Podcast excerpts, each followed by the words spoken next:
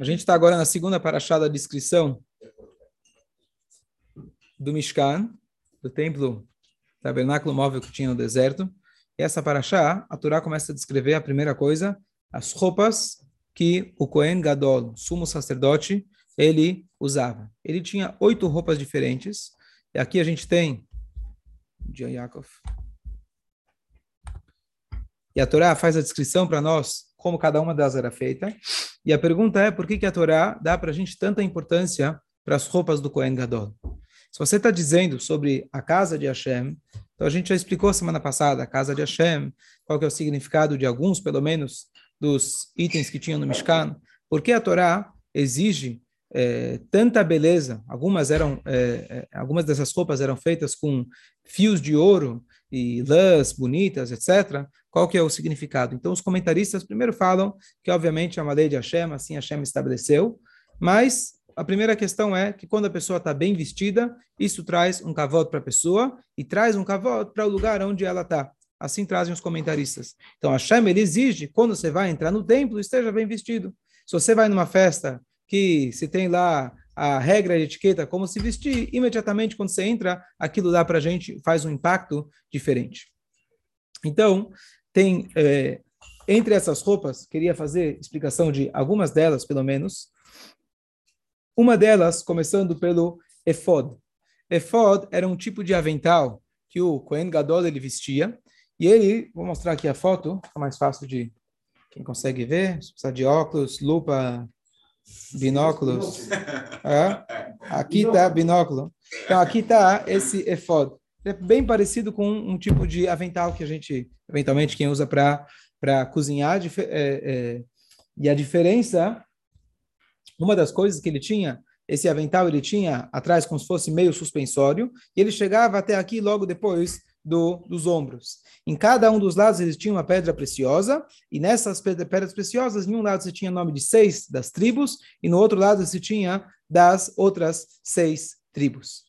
E aqui tem uma curiosidade, uma coisa fora do comum, que o Rashi, aqui a gente está vendo já o desenho. O desenho foi baseado na, na, na, na descrição escrita. O Rashi, quando ele vai descrever para a gente esse avental, ele fala para a gente é como, é como, é, como a, a, a roupa que as filhas dos reis elas costumam usar, as princesas costumam usar. Essa é a linguagem que o Rashi ele usa. Então a pergunta é, desde quando o Rashi conhece as princesas? Desde quando o Rashi usa um paralelo que para a gente talvez é um pouco distante? Qual que é o significado disso? Então, os comentaristas trazem que uma vez Urashi, estamos falando aqui de uma pessoa que ele era completamente, completamente imerso nos estudos, uma pessoa que escreveu, ele comentou todo o Tanar, praticamente todo o Talmud, numa época que você não tinha Google, nem toda a tecnologia que a gente tem. E, inclusive, o apelido do Rashi no início era Kuntres, porque ele sequer se identificava, ele escrevia os comentários e deixava na sinagoga. E a pessoa começou, uau, quem foi que escreveu isso? Ele se tornou realmente Rashi, que é Rab Shlomo Yitzhak, que é o Shlomo, filho de Yitzhak, época medieval, é, mas não só isso, Rashi também são as iniciais de Rabban Shel Israel, o rabino do povo de Israel. Quando você vai falar o rabino, quem é o rabino? Quem foi que facilitou para a gente o estudo de toda a Torá, de todo o Talmud? A primeira explicação, o primeiro comentário, o mais é, não é simples de ser fácil de entender, ou simples que é, é, simples de se escrever, o comentário é simples. Mas o comentário mais próximo do literal, o, primeira, o primeiro nível de entendimento de qualquer parte de todo o Tanar e todo o Talmud, Tanar são 24 livros, os Talmud são... Depende como, depende como você vai contar. São, pode ser com a Mishnah, 60 livros. Numa época, cada livro, você já viu a coleção do Talmud? Não. Não viu? Eu te levo lá em cima depois. O Rashi tem algumas partes que ele não concluiu e o neto dele continuou. Rashbam ele continuou. Então, é, o Rashi, com certeza, ele não tinha ele não tinha interesse, ele não tinha tempo sequer para sair andando pela rua e saber o que estava rodando por aí. Tchau, tchau, bom dia, Shabbat Shalom. E aqui vem um comentário muito bonito de que o que aconteceu foi o seguinte: uma vez, Urashi saiu de casa sabe lá por quê. E quando ele saiu de casa, ele viu uma moça, uma como se fosse, né, uma princesa, uma, uma filha de, um, de algum duque, alguém importante da época, montada num cavalo. Desculpa, eu falei que é como elas vestiam quando elas montavam a cavalo. É, e ele viu isso. Para nós, quando a gente vê qualquer coisa, você fala, bom, estou andando na rua. É claro que você vai ver um monte de coisa. Você tem que se cuidar. Mas o Rashi falou, nada por acaso. Se eu vi isso e apareceu na minha frente, algo que era completamente fora do comum para o Rashi, então é um sinal de Hashem.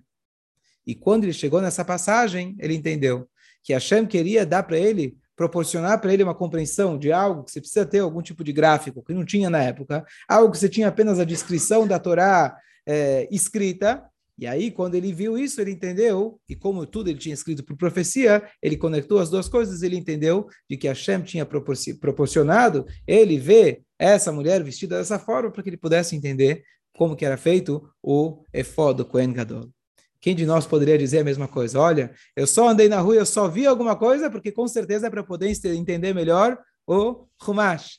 Mas aqui sim a gente tem que entender, lembrar aquilo que o Baal Shem fala, que tudo que a gente vê ou escuta, a gente deve tirar alguma lição para o Avadat Hashem. Nós não teríamos a força de concluir a, a a, a, descrição de qualquer coisa na Torá só porque eu ouvi alguma coisa. Já que eu vi, significa que essa interpretação não quer dizer nada. Mas se você viu alguma lição, você deve tirar. Urashi, que a única, a única, é, a única, o oxigênio que ele tinha na vida dele era a Torá. Então, quando Hashem proporcionou para ele ver isso, ele entendeu que era algum sinal da Torá. Certo? Próximo. Nessa paraxá é descrito também o peitoral do Kohen Gadol. O peitoral era, vou mostrar aqui para vocês, aqui você tem o desenho do peitoral, ele é conhecido. O que não é tão conhecido é que, na verdade, ele dobrava atrás, dá para ver que ele tem uma dobra atrás, ele continuava para trás, e entre essas dobras você tinha o nome de Hashem.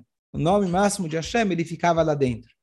E esse peitoral é conhecido mais pela história de Haná com Eli, que ele, dentro desse nesse peitoral, você tinha nomes das 12 tribos, são 12 pedras, tem outras letras que também estavam lá, Shift e K, etc. No final, você tinha todo o alfabeto hebraico. Em momentos específicos na história, esse eh, poderia ser consultado. Alguém fazia uma pergunta, as letras brilhavam, e conforme as letras, o Cohen ele interpretava qual era a resposta. A primeira passagem que nós temos na Torá, no Tanakh, em relação a isso, é quando o rei Shaul, antes ainda de ser rei, ele tinha perdido os seus burros. E ele vai até o Kohen Gadol para consultar aonde estão os seus burros. Imagina se você perde alguma coisa, você vai lá e consulta, Rabino, onde estão minhas coisas? Então, você tinha lá o, o negócio, estava ligado na tomada, talvez não nem precisava, ele carregava de vez em quando, e acendia as luzes, e pelo satélite ele já conseguia identificar onde estavam os burros do Shaul. Qual que é o significado? Find me. Hã? Find me, find me. Você coloca lá, find me, escolha. Então a pergunta, a primeira pergunta é o que, que significa isso? O que quer dizer as luzes acendiam? E então a primeira coisa para a gente esclarecer é que isso só funcionava no primeiro templo. No segundo templo, eles tinham isso como uma vestimenta, mas ela não tinha mais esse poder celestial de poder responder às perguntas. Número dois, não era uma pergunta qualquer.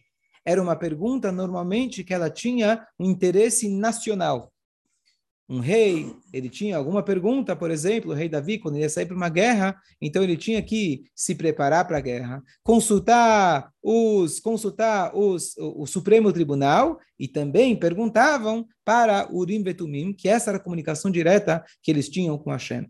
Ponto número dois. Saímos para a guerra ou não saímos para a guerra? A pergunta de interesse nacional. Então, Hashem, ele mais ainda, não é que se eu olhasse para Urim Betumim, eu, pessoa qualquer, olhasse, eu ia saber interpretar. A interpretação ia, na verdade, através das letras e a interpretação que o Cohen ele tinha é, é, profeticamente naquele momento. Então, o Cohen, ele tinha, não era apenas as letras, as letras não eram suficientes, era a interpretação das letras através do Cohen Gadol. E, e é isso que é, é, e essa era uma maneira que a Hashem estabeleceu de comunicação com o povo. Inclusive tiveram momentos, por exemplo, Yoshua, quando ele entrou em Israel, o primeiro líder do povo quando, que, que entrou em Israel, conquistou de Israel. Na conquista, ele cometeu um erro, que ele fez um pacto com o povo, com uma família, sem ter, sem ter consultado Deus. E ele foi admoestado por isso. Ele deveria ter consultado Deus, na verdade, eles foram passaram por uma foram enganados. Como ele deveria ter consultado Deus, então esse seria o método tradicional. Yoshua não tinha a mesma capacidade do Moshe Rabbeinu que falava com Deus diretamente a cada momento, qualquer hora. Então, a, o método que foi, que poderia ser, ter sido usado até o, o final do primeiro Beit HaMikdash, praticamente, era esse método que era o, as pedras do, do, do, do peitoral do Kohen Gadol. E como se chegava à condição de Kohen Gadol? Como se chegava na condição de Kohen Gadol? Pergunta muito boa e muito interessante. Porque se a gente for ler na Torá, e no, no, na Mishnah etc. Quais são as condições para a pessoa ser um Kohen Gadol? Kohen Gadol ele tinha uma função dupla. Primeiro, que ele era o CEO do templo. O templo, você tinha todo um serviço. Quem era que comandava tudo? Quem tinha a posição de mais respeito era o Kohen Gadol. Então tinha a parte técnica, a parte que ele orientava qualquer coisa, ele mandava qualquer coisa, ele tinha o privilégio, qualquer sacrifício que ele quisesse, ele poderia comer, se era um tipo de sacrifício que poderia ser comido pelos Koanim, então normalmente era dividido. Ele não precisava pegar fila, ele poderia pegar quando ele quisesse. Qualquer serviço que ele quisesse fazer, ele fazia. Então ele tinha o privilégio de serviço. Mas a condição para isso era uma condição espiritual. Ele tinha que ser um Kohen de alto nível espiritual. Não só espiritual, ele tinha que ser rico. E se ele não era rico, os irmãos Koanim tinham que enriquecer ele. E a, o privilégio que ele tinha era, na verdade, de, no dia mais importante do ano, entrar no, no, no, no Kodesh que é no Yom Kippur, lugar mais sagrado, e lá ele estava presente literalmente na frente de Hashem. Então, no primeiro templo, você tinha Koanim Gdolim, que realmente mereciam ser Kohen Gadol. Eventualmente, se o Kohen Gadol não era merecedor, merecedor sim, tinha que ser 100% kasher, puro, com boas intenções, ele quando entrava no Kodesh Kodashim, ele entrava e não saía. E por isso, inclusive, a gente tem no Yom Kippur a descrição do trabalho, do serviço que o Kohen Gadol fazia lá. O Kohen Gadol fazia uma prece muito rápida para não deixar a turma preocupada. Moshe Rabbeinu começou a demorar pela conta deles um pouquinho a mais, olha o que já, já no que deu pessoas começaram a falar, oh, será que ele morreu lá dentro? Então, realmente acontecia, porque se a pessoa não estava espiritualmente pronta para isso, ele já ia embora naquele momento. E agora, no segundo templo, o segundo templo foi, na verdade, é, é, em, em, sob domínios estranhos. Quando a gente estava no primeiro templo, especialmente no começo dele, era o rei Salomão, reis de Israel que dominavam a terra de Israel. O segundo templo foi a grande aliá que teve da Babilônia, que foram uma parte do povo de Israel, foram até lá e conseguiram permissão para construir o templo. E o templo, o tempo todo, o segundo templo que durou 420 anos, ele estava sob domínios estranhos. Ele foi mudando. Teve os gregos, no final foi os romanos, tinha a época de Ahasverosh, etc., que eles estavam dominando, eles estavam dominando o lugar, a terra de Israel. Então, uma vez que a gente teve domínios estranhos, as regras dentro do templo, em alguns momentos na história, elas foram também dominadas por outros. Por exemplo, você teve a época do hedonismo, que é a época de Hanukkah, aonde eles colocavam os Koanim que eles queriam. Nós vamos mandar no templo. Nós tivemos até a, a época também que os, os, se tinham Tzdokim, Baitusim, que eram judeus, que foram educados dentro da Torá e etc., e eles abandonaram os caminhos e eles não aceitavam a Torá oral e eles tentavam conseguir é, funções dentro do templo, justamente para conseguir fazer, para fazer o trabalho conforme a visão deles. Eles acreditavam, diziam acreditar na Torá escrita, mas não na Torá oral. Então, tem vários detalhes no serviço do templo que, conforme, se você for interpretar a Torá literalmente, parece que o serviço é de um tipo, mas quando você vai quando você vai ver a interpretação dos sábios, e a tradição nossa era diferente. Então, antes do Kohen Gadol entrar lá, primeiro que ele precisava passar por um treino, uma semana de treino, e antes dele entrar, faziam ele jurar. Olha bem, você vai entrar no local sozinho. Jura para nós que você vai fazer exatamente como a gente está te orientando. E não conforme, eventualmente, faziam aqueles Sidokim. E depois que ele fazia esse juramento, ambos choravam. Eles choravam por ter suspeitado dele, forçar ele a fazer um juramento, e ele chorava por ter sido, por ter sido é, é, é, é, acusado, questionado sobre a sua índole. E esse era o procedimento. Então, nessa época, especialmente, é, o Kohen Gadol era trocado no mínimo uma vez por ano, porque quem entrava não saía de lá. E curiosamente, aqui a gente vê uma coisa interessante, de que mesmo que as pessoas sabiam que o cara que entrou no passado entrou e não saiu, então você poderia falar, bom, aquele lá é meu amigo, a gente bagunçou junto, a gente conhece as mesmas coisas. Então as chances de eu sobreviver são poucas, mesmo assim, eles se voluntariavam. Por quê? Porque pelo menos eu vou ter um instante de êxtase de proximidade de Hashem. Então, no segundo Beit HaMikdash isso acontecia bastante, inclusive eles já entravam lá com uma cordinha, porque você não pode entrar no Kodesh HaKodashim sequer para tirar um morto de lá. Então, entrava com uma cordinha no pé, se demorou muito para sair, você já puxa e direto já liga para o Hebra Kadisha e já encaminha direto. Essa era uma realidade triste que acontecia no tempo. Certo? Inclusive, você tinha, você tinha algumas maneiras de se tornar Kohen Gadol. Uma delas, se o governo te colocou como Kohen Gadol, e a outra é se você era muito rico e você pagou pelo cargo. Obviamente, se você pagou pelo cargo, você não é o cara que foi eleito ou merecedor daquele cargo. Isso acontecia. Mas como ia saber, por exemplo, o cara podia, o Gadol, no caso, podia rezar mais devagar, sei lá. E puxavam ele, e ele estava vivo. Bom, se puxaram ele e tá, ele estava vivo, que seja, que seja esse o problema, que ele cai no chão. Não, mas talvez não acontecia isso, o cara está demorando muito. Você puxa a cordinha, aí, tá aí, ô, tá acordado? Tá tudo bem aí? pé. Você puxa a corda, se vê que vai para o outro lado... Não, a pergunta é assim, como eles sabiam, ah, tá demorando muito? O que era demorando muito? Então, é uma reza curta, é uma reza curta, uma reza de literalmente um minuto. Então você, é uma, rápida, uma reza muito rápida, justamente para não deixar a turma ansiosa. São três, ah, se a gente olha no Marzor, acho que são média três linhas a reza. Bem, bem, bem curta.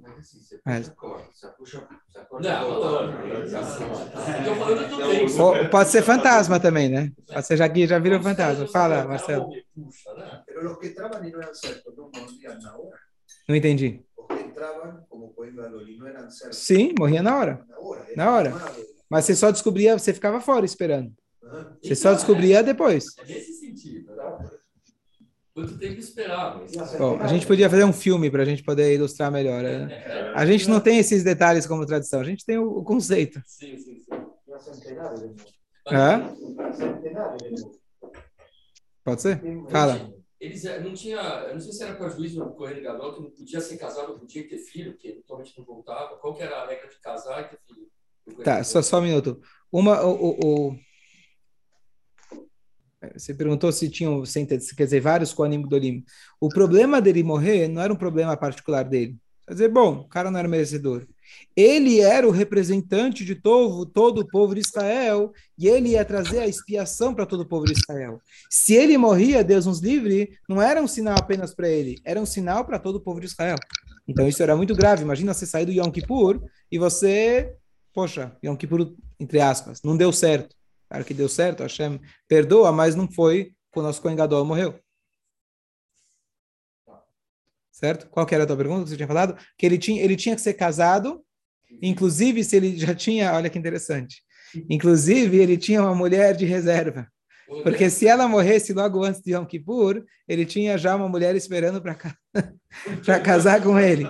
Porque o Cohen Gadol, ele não podia ser, não podia ser solteiro, é verdade. Então já se separava para ele, imagina, você está aqui de, na reserva, banco de reserva. Se, mor se morrer a esposa dele, já fica pronta que você vai casar com ele, verdade? E também já tinha o sub-Cohen Gadol, que se o Cohen Gadol passou mal, morreu antes de poder entrar, então você já tinha o próximo Cohen para poder entrar. E ele tinha que ter filhos, né? Tinha que ter filhos, se não me engano. Eu lembro que ele tinha que casar com a segunda. Tinha, para poder entrar, tinha que casar com a segunda. Mas, mas ele tinha que ser alguém que tinha filhos já, não? Ou isso é só para os Dayanim? Eu acho que ele tinha que ter filhos. Talvez só para juiz, precisa verificar. E o Kohen Gadol também, uma das qualidades interessantes, que as qualidades que a Torá exige para o Kohen Gadol, é que ele seja belo espiritualmente e belo fisicamente também. Inclusive na descrição que a gente faz no, no Musaf de Yom Kippur, que olha, Mare Cohen, Mare Cohen, que ele saía com esplendor. O esplendor era pela aquisição espiritual que ele teve naquele momento, mas também o Cohen Gadol era uma pessoa respeitada. E como se tem respeito por aí? Dinheiro, aparência, poder e etc. Então, além da grandeza espiritual dele, a grandeza espiritual dele tinha que ser uma pessoa que também tinha essa grandeza material. E como se explica nos livros místicos que a beleza espiritual, a beleza física, ela reflete a beleza espiritual. Agora, se você apenas foca na beleza física sem o espiritual, então se torna como um, um adorno no, no, no nariz de um porquinho certo? Você tem algo maravilhoso, mas se você não tem o interior, não vale nada. Agora, se você tem o interior, ele reflete, o exterior reflete o interior, então isso é fantástico. Então, também, além das qualidades dele espirituais, ele tinha que ter também as qualidades mundanas, força, filhos, riqueza e assim por diante, e é isso que trazia toda essa é, magnitude para o Kohen Gadol. Então, se você quiser concorrer para o Kohen Gadol, primeiro você tem que comprar o título de Kohen. De Kohen você vai virando, vai galgando os níveis, vai subindo, subindo o salário a cada ano, e aí você vai, é que você chega lá. Quando... ok. Uh, mais alguém dúvidas? Não.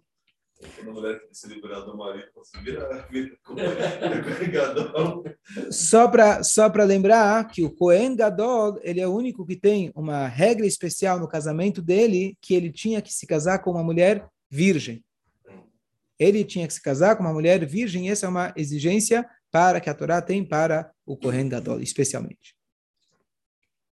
Certo? Uma pergunta. Opa, pode falar. Eu recebi um vídeo, eu sempre, a gente sempre fica na dúvida, mas quando você tem aquelas escavações em Israel e etc., nunca a gente pode ter certeza absoluta de nada. Mas o estudo arqueológico é, no mínimo, interessante. Então eu recebi um vídeo que é super bom para essa semana, que supostamente encontraram um dos sininhos, você viu? Um dos sininhos de ouro que ficava embaixo de uma das roupas do Kohen Gadol. O Kohen Gadol ele tinha um meil, um meil seria como se fosse um sobretudo, um roupão assim direto, um, uma roupa você coloca lá inteirona, e embaixo desse meil a Torá descreve que ele tinha pamon verimon. Pamon são sinos, e rimon, rimon é romã. Então, existe uma discussão como exatamente era a, a, a, essa, esse, esse enfeite embaixo, mas uma das explicações é se tinha uma romã de lã, quer dizer, um, um, parecia uma bolinha, como se fosse um pomponzinho nas pontas, e você tinha sinos intercalados, romã, sino, romã, sino, romã, sino. E aí o que acontece? Quando Goen Gadol estava chegando, você já ouvia o barulho do sininho. E essa é uma maneira também de trazer cavalo para o Cohen Gadol, saber que ele está chegando. Eu lembro na escola, quando a gente tinha um diretor e tinha uma, uma escada bem, bem grande. E as pessoas sabiam pelo barulho do chaveiro dele descendo, já sabiam que o diretor estava chegando. Então, hã? lá vem o Menaia, daí já está tudo certo. A gente já, enquanto você não ouviu o barulho, podia, podia continuar tranquilo. Certo? Lembra até hoje, era o barulho do, do, da chave dele descendo. Então. Vocês ficavam com medo? Hã? Ficavam com medo? Não lembro detalhes. Não... melhor, melhor não entrar no, nos detalhes. Então, é, então o Cohen Gadol, quando ele já estava chegando, então nas escavações tem aí o videozinho. Sempre eu fico, a gente fica na dúvida, mas ele ele encontra, ele, ele encontrou uma bolinha é, de, de ouro, ouro puro, e dentro dessa bolinha tinha uma outra bolinha que fazia barulho. Guizo. É? Guizo seria um guizo. Bom, e aí e aí ele levou para uma, para uma, para uma mulher que trabalha com música. Eu não, não lembro exatamente o detalhe, mas ela pegou e colocou ele numa certa frequência. Não lembro como que ela calculou a frequência, mas ela foi lá, é, balançou um pouquinho, gravou e aí colocou aquele, aquela batida. Não, ela multiplicou. Ela multiplicou, viu quantos sininhos tinha no Cohen Gadol, multiplicou aquele barulho no computador e ela colocou para tocar. E aí está lá no vídeo. Assim era o som do Cohen Gadol quando ele chegava perto. Se é verdade ou não é, quando o Mashiach chegar, a gente vai saber. Mas é curioso, no mínimo, é curioso, pelo menos alguém quis ganhar dinheiro em cima, no, no pior das hipóteses, né, fazendo alguma exposição interessante. Mas é, é, algo curioso, a gente não tem como ter certeza de nada, mas é interessante. E a Torá fala para a A, a gente... vaquinha também tem. A vaquinha. aque- A vaquinha no pasto A também tem vaquinha um também sininho. anda com sininho, sim. A vaquinha aprendeu É do Kohen bonitinho. Gadol. Não, não, é para não se perder. É para não se perder. O que foi? Agora, mais para o final da Paraxá, é na verdade a inauguração, que agora que a gente já tem o templo, agora que a gente já sabe como fazer as roupas, então a Torá descreve para a gente a inauguração, que a família de Koanim, quem eram? A família de Aaron, eles iam fazer os primeiros sacrifícios, eles iam fazer eh, os sacrifícios, e agora Moshe Rabbeinu tinha que preparar eles, fazer todo um procedimento, preparando eles para que a partir de então eles pudessem estar eh, formados para poder serem os Koanim e servirem a partir de então. Isso vai praticamente até o final da Paraxá, e no final da Paraxá a gente tem o Mizbeach Azahav, o Mizbeach de ouro, que sobre ele era feito os 11, os, as 11 especiarias, chamado de Ktoret, que era aquelas especiarias traziam um cheiro especial, e Bezrat Hashem no Shabbat vou explicar mais a respeito dos, das especiarias. Dúvidas, comentários? O dia hoje é curto. Chaves, muito bom.